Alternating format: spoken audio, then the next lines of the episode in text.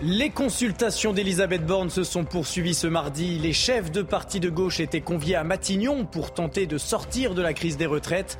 Mais seuls les socialistes et les écologistes ont fait le déplacement. Les communistes et le groupe Lyot ont eux préféré marcher jusqu'à l'Elysée. La France insoumise a décliné l'invitation. Le rendez-vous prévu ce mercredi pourrait être euh, très rapide. La Première ministre attend à 10h l'intersyndicale, mais la nouvelle patronne de la CGT a prévenu, si Elisabeth Borne ne retire pas sa réforme des retraites, le syndicat claquera la porte. Et Gérald Darmanin s'attaque au trafic de drogue à Marseille. Après les règlements de compte à répétition et le triple assassinat sur fond de trafic de drogue en début de semaine, la CRS 8, l'unité spécialisée dans les violences urbaines, a été déployée sur place par le ministre de l'Intérieur. Et Donald Trump finalement libéré sans contrôle judiciaire mais inculpé. Au cours d'une comparution historique devant le tribunal de New York, l'ancien président des États-Unis a plaidé non coupable. Celui qui brigue un nouveau mandat va tout tenter pour éviter l'épreuve d'un procès en janvier 2024, seulement quelques mois avant l'élection présidentielle.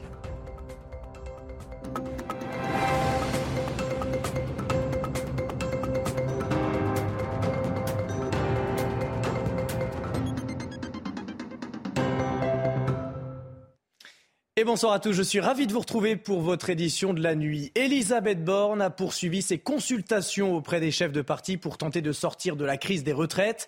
Malgré le refus de la NUPES et du Parti communiste, Marine Tondelier d'Europe Écologie Les Verts et le socialiste Olivier Faure ont rencontré la Première ministre à Matignon. De son côté, l'Alliance de gauche avance en ordre dispersé, y compris lors d'une marche organisée ce mardi matin. Le récit de la journée avec Thomas Bonnet. Il devait être 250 pour une marche massive vers l'Elysée. Ils étaient finalement une vingtaine de parlementaires du PSCF et du groupe Lyot à se rendre au palais présidentiel afin de remettre une lettre au directeur de cabinet d'Emmanuel Macron. Un courrier pour demander au chef de l'État de renoncer à sa réforme des retraites.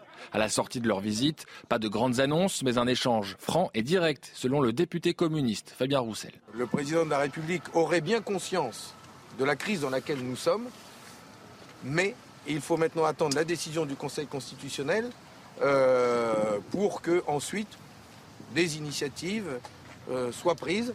L'initiative des communistes aura en tout cas fait ressurgir les divisions au sein de la NUPES. Ni les socialistes, ni la France insoumise n'ont finalement rejoint la marche vers l'Elysée.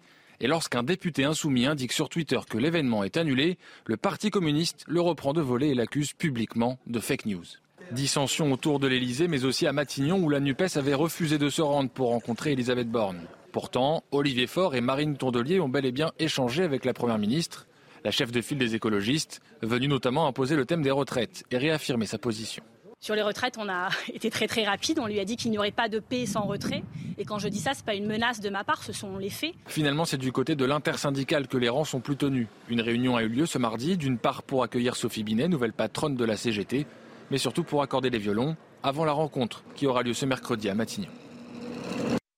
Après les chefs de parti autour de l'intersyndicale, donc d'être reçus par la Première ministre à Matignon ce mercredi, les échanges risquent d'être tendus, mais surtout écourtés si Elisabeth Borne ne retire pas la réforme des retraites. C'est en tout cas la menace brandie par la nouvelle patronne de la CGT. La chef du gouvernement s'est dit à l'écoute de tous les sujets. Les précisions de Gauthier Lebret.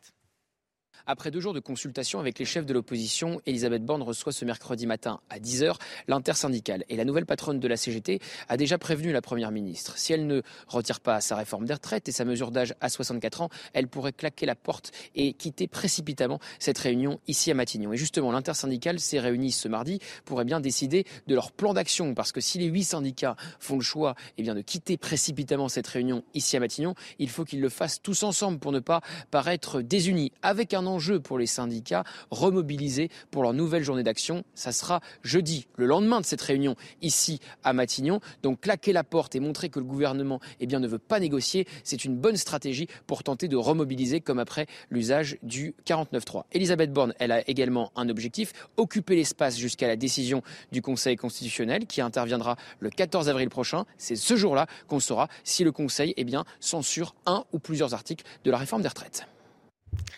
Et Paris va-t-elle euh, de nouveau crouler sous les poubelles? La CGT de la filière appelle les éboueurs de la capitale à une nouvelle grève reconductible à partir du jeudi 13 mars. Ce nouveau préavis débutera la veille de l'annonce des décisions du Conseil constitutionnel sur la réforme des retraites. Les explications de Thomas Bonnet.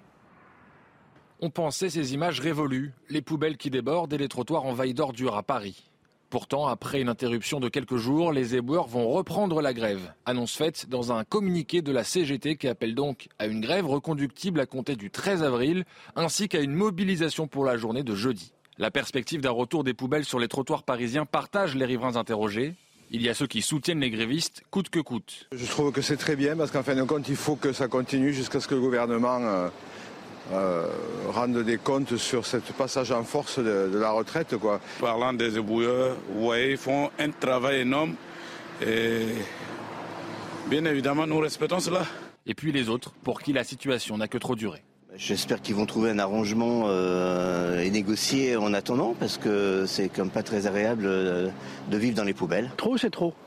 Parce qu'il faut penser à la sécurité, à la santé des gens, les autres, les millions de personnes qui sont à Paris, etc ça va. Je, ne suis pas contre la grève, mais il y a des limites. La grève précédente avait été interrompue le 29 mars dernier après trois semaines de non-ramassage des ordures. Au plus fort du mouvement, plus de 10 000 tonnes de déchets jonchaient les rues de la capitale.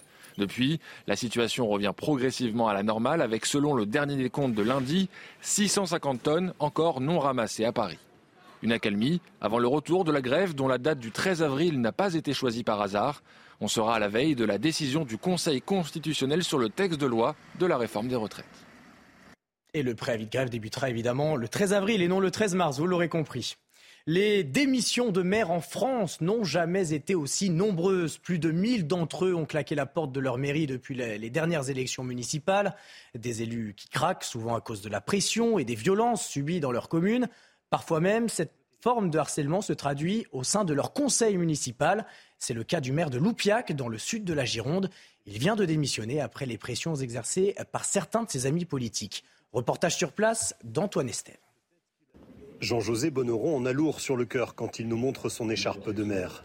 Il nous reçoit chez lui avec deux de ses colistières, elles aussi démissionnaires. Il l'avoue, c'est grâce à leur soutien qu'il n'a pas craqué. Il estime avoir jeté l'éponge au bon moment le mois dernier. Moi, je me suis retrouvé à une réunion avec 70% de la liste qui était contre moi.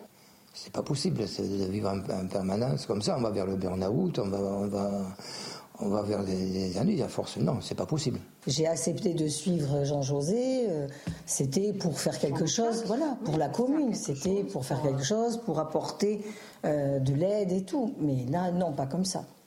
Après avoir redressé les finances municipales largement déficitaires, puis refusé certaines dépenses trop importantes pour la ville, Jean-José Bonneron et son équipe ont subi des pressions, des violences verbales de la part de leur propre majorité. Puis ils ont été sous le feu de critiques incessantes, venues de fortes têtes qui leur ont mené la vie dure dans le village, un adjoint au maire notamment. La personne qui, vous fait les jeux de vous départ et puis qu'après vous plante un poignard dans le dos, on ne peut pas dire que hein, ça, ça passe pas. Parce qu'on arrive même à se faire insulter. Et c'est grave. Il nous a dit, il dit, je suis content de m'être débarrassé de vous. Maintenant, je vais travailler avec des gens intelligents. Et vous êtes que des connes. L'ancien maire ne veut plus aller à la mairie.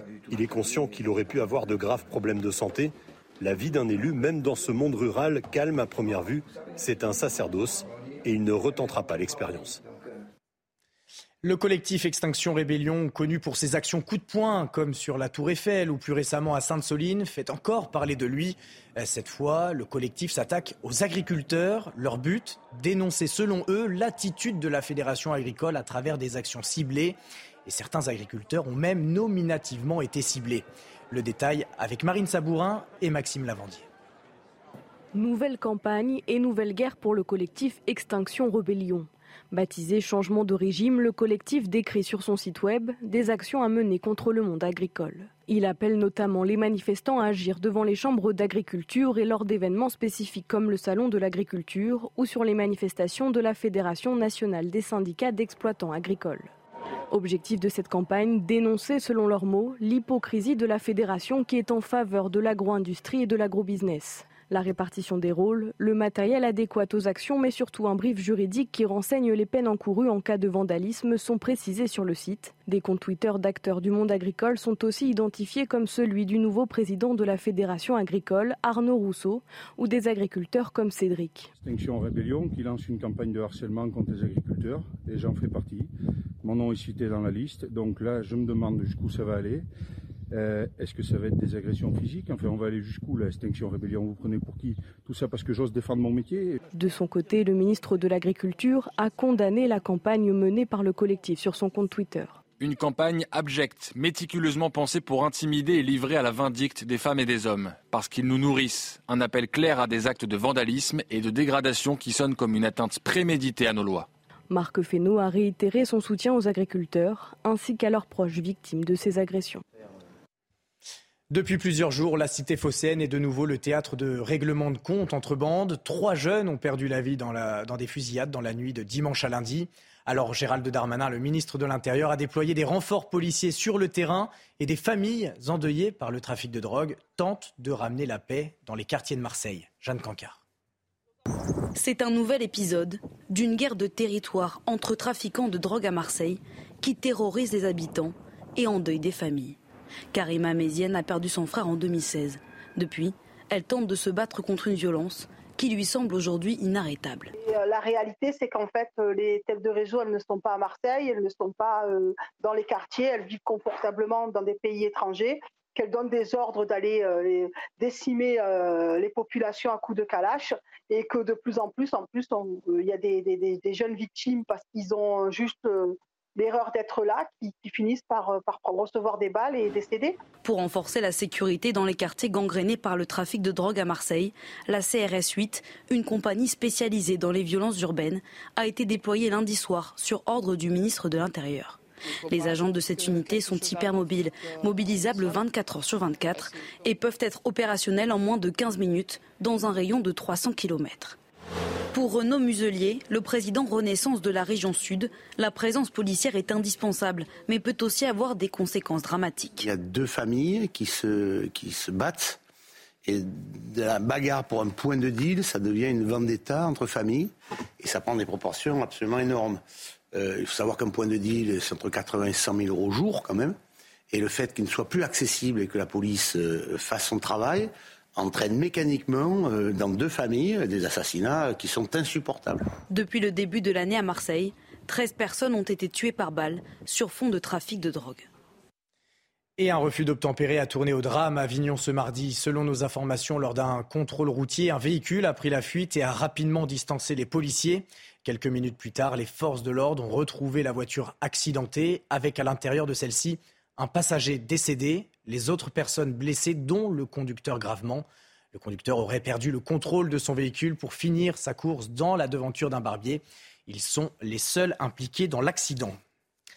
Et une amende de 10 000 euros a été requise contre chacun des époux Balkany ce mardi. Ils étaient jugés au tribunal correctionnel de Nanterre pour avoir diffusé des photomontages à caractère sexuel du premier, du premier adjoint de la mairie de Levallois-Perret. Des photomontages dont l'origine reste à vérifier. C'était d'ailleurs la question qui s'est trouvée au cœur des débats. Noémie Schulz a suivi les échanges pour nous. Debout à la barre, Patrick Balkany, toujours euh, amaigri par ses deux séjours en prison, explique que ces photos, David Xavier Weiss en train d'avoir des relations sexuelles avec un homme, que ces photos donc lui ont été envoyées par la poste, des images que nous n'avons pas vues et qu'il qualifie d'immondes. Avez-vous fait un photomontage demande le président. J'en serais bien incapable, je sais à peine me servir d'un ordinateur. Le procureur insiste, ces photos ont été transmises le lendemain de votre sortie de prison, alors que David Xavier Weiss venait de publier sur Twitter un message assez critique envers Je n'ai pas l'esprit de vengeance, mais il me paraissait important, quand on dirige une administration, une mairie, de savoir ce que faisait son premier adjoint, répond Patrick Balkany, qui poursuit Si j'avais voulu lui nuire, politiquement, j'aurais fait distribuer des tracts dans toutes les boîtes aux lettres de Levallois. Des arguments qui n'ont pas convaincu le procureur. Il a requis 10 000 euros d'amende pour chaque époux Balkany. Les avocats du couple ont plaidé la relaxe dans un dossier vide. David Xavier Weiss a retiré sa plainte depuis. Patrick Balkany a bien des défauts mais l'étude de son casier judiciaire montre qu'il n'a jamais été coupable de la moindre atteinte à la personne. Je vous demande de laver son honneur. Le jugement sera rendu le 6 juin prochain. Donald Trump est sorti du tribunal de New York libre, sans contrôle judiciaire, mais l'ancien président des États-Unis a été formellement inculpé de falsification de documents comptables. Il pourrait donc avoir à affronter un procès, mais sans surprise, celui qui brigue un nouveau mandat a plaidé non coupable. Elisabeth Guedel, notre correspondante, a suivi pour nous cette audience historique à New York. New York a retrouvé un peu de son calme après avoir connu un tourbillon médiatico-judiciaire avec l'inculpation historique de Donald Trump. L'ancien président américain a passé euh, deux heures au tribunal de Manhattan. Il en est ressorti libre, libre de se livrer à une bataille judiciaire féroce, libre de prouver son innocence, prouver qu'il est victime, comme il dit, de l'acharnement du procureur. Alvin Bragg a retenu 34 charges contre Donald Trump, 34 fausses déclarations pour masquer euh, dans les comptes de son entreprise, la Trump Organization, et dans ceux euh, de sa campagne électorale de 2016, eh bien, le paiement euh, destiné à étouffer trois affaires susceptibles de compromettre ses chances d'accéder à la Maison-Blanche. Mais manifestement, le procureur a un dossier solide.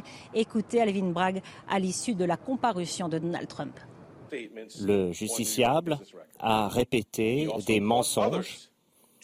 Il a poussé d'autres à en faire.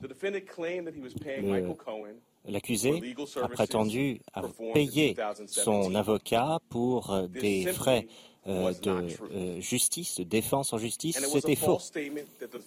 Il a menti mois après mois en 2017. Donald Trump a plaidé non coupable. Il est sorti du tribunal sans faire de déclaration. Il était tenté de le faire, mais ses avocats l'en ont dissuadé. Ce sont eux, ces avocats, qui ont pris la parole pour annoncer que la bataille de procédure commençait. Ils vont déposer une requête pour invalider l'inculpation et euh, éviter un procès qui pourrait se tenir dès le début euh, de l'année prochaine, c'est-à-dire en pleine campagne pour l'investiture républicaine en vue de l'élection présidentielle de novembre 2024. Et la Finlande est devenue officiellement le 31e pays membre de l'OTAN ce mardi. Après trois décennies de non-alignement militaire et en pleine guerre avec l'Ukraine, le drapeau finlandais a été hissé devant le siège de l'organisation, entre ceux de l'Estonie et de la France. Le président américain Joe Biden s'est dit fier d'accueillir Helsinki dans l'alliance militaire occidentale. La Suède, quant à elle, attend toujours de pouvoir rejoindre l'OTAN. La Turquie bloque en effet son adhésion. Les dirigeants de l'Alliance ont appelé à ce que ce blocage soit levé. Et cette image, juste avant le journal des sports, Emmanuel Macron, qui s'est rendu à Clamart, dans les Hauts-de-Seine, où il a assisté à un entraînement de foot d'enfants autistes dans le cadre de la semaine olympique et paralympique dans les écoles. Le président a échangé avec des enfants et des intervenants du projet 11 de légende qui promeut l'insertion par le football. Et ces images d'Emmanuel Macron sur le terrain. Tout de suite, votre journal des sports. Et on commence ce journal des sports avec du football. En première ligue, Chelsea recevait Liverpool dans un choc opposant deux équipes en crise de résultats. Pas de vainqueur dans ce match et pas de but non plus. Le film de la rencontre avec Sylvain Michel. Avec deux équipes en manque de confiance, il ne fallait pas s'attendre à un grand match. L'entame est pourtant intéressante, surtout côté blues, quelques situations et même un but de Rhys James, mais refusé pour hors-jeu. 0-0 à l'issue du premier acte, malgré deux occasions de Liverpool enfin dans les derniers instants. Timide éclairci après 48 minutes bien terme.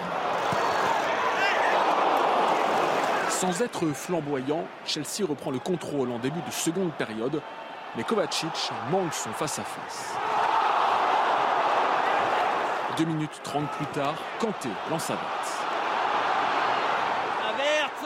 Verte, avec de la réussite, c'est passé. Nouveau but, refusé pour une main cette fois-ci. Rien ne sera marqué et validé. Quatrième 0-0 de suite entre deux équipes, toujours en quête de confiance.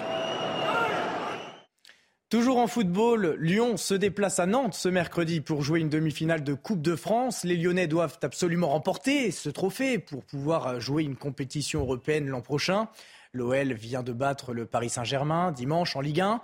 Pas de quoi faire perdre les pédales aux hommes de Laurent Blanc qui iront à Nantes avec humilité. On écoute l'entraîneur de Lyon. Il n'y a pas d'euphorie, euh, pas parce qu'on a gagné un match, même si c'est un match à Paris, qu'on va, se mettre sur l'euphorie. Hein. Euh, on, sait, la saison que l'on vit et, croyez-moi, euh, elle est dure. J'ai déjà prévenu mes joueurs, le match de mercredi soir va être compliqué à, Nantes, ça c'est sûr. Par contre, on peut s'avancer et je m'avance à le dire, ça sera un match compliqué.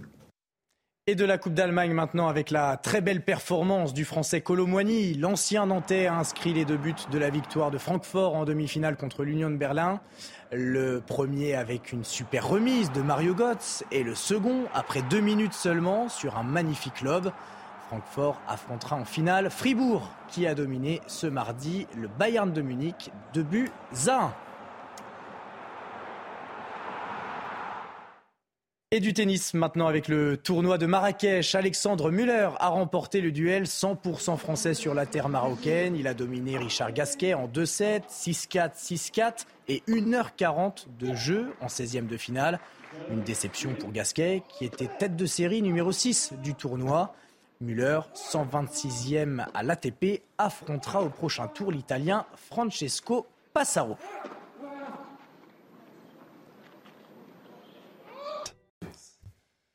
Et restez bien avec nous sur CNews. Dans un instant, nous reviendrons sur les consultations qui se poursuivent à Matignon. La Première ministre recevra demain l'intersyndicale, mais le rendez-vous pourrait être écourté. La CGT menace de claquer la porte si Elisabeth Borne ne retire pas sa réforme. Toutes les explications dans un instant sur CNews. A tout de suite. Retrouvez tous nos programmes et plus sur cnews.fr.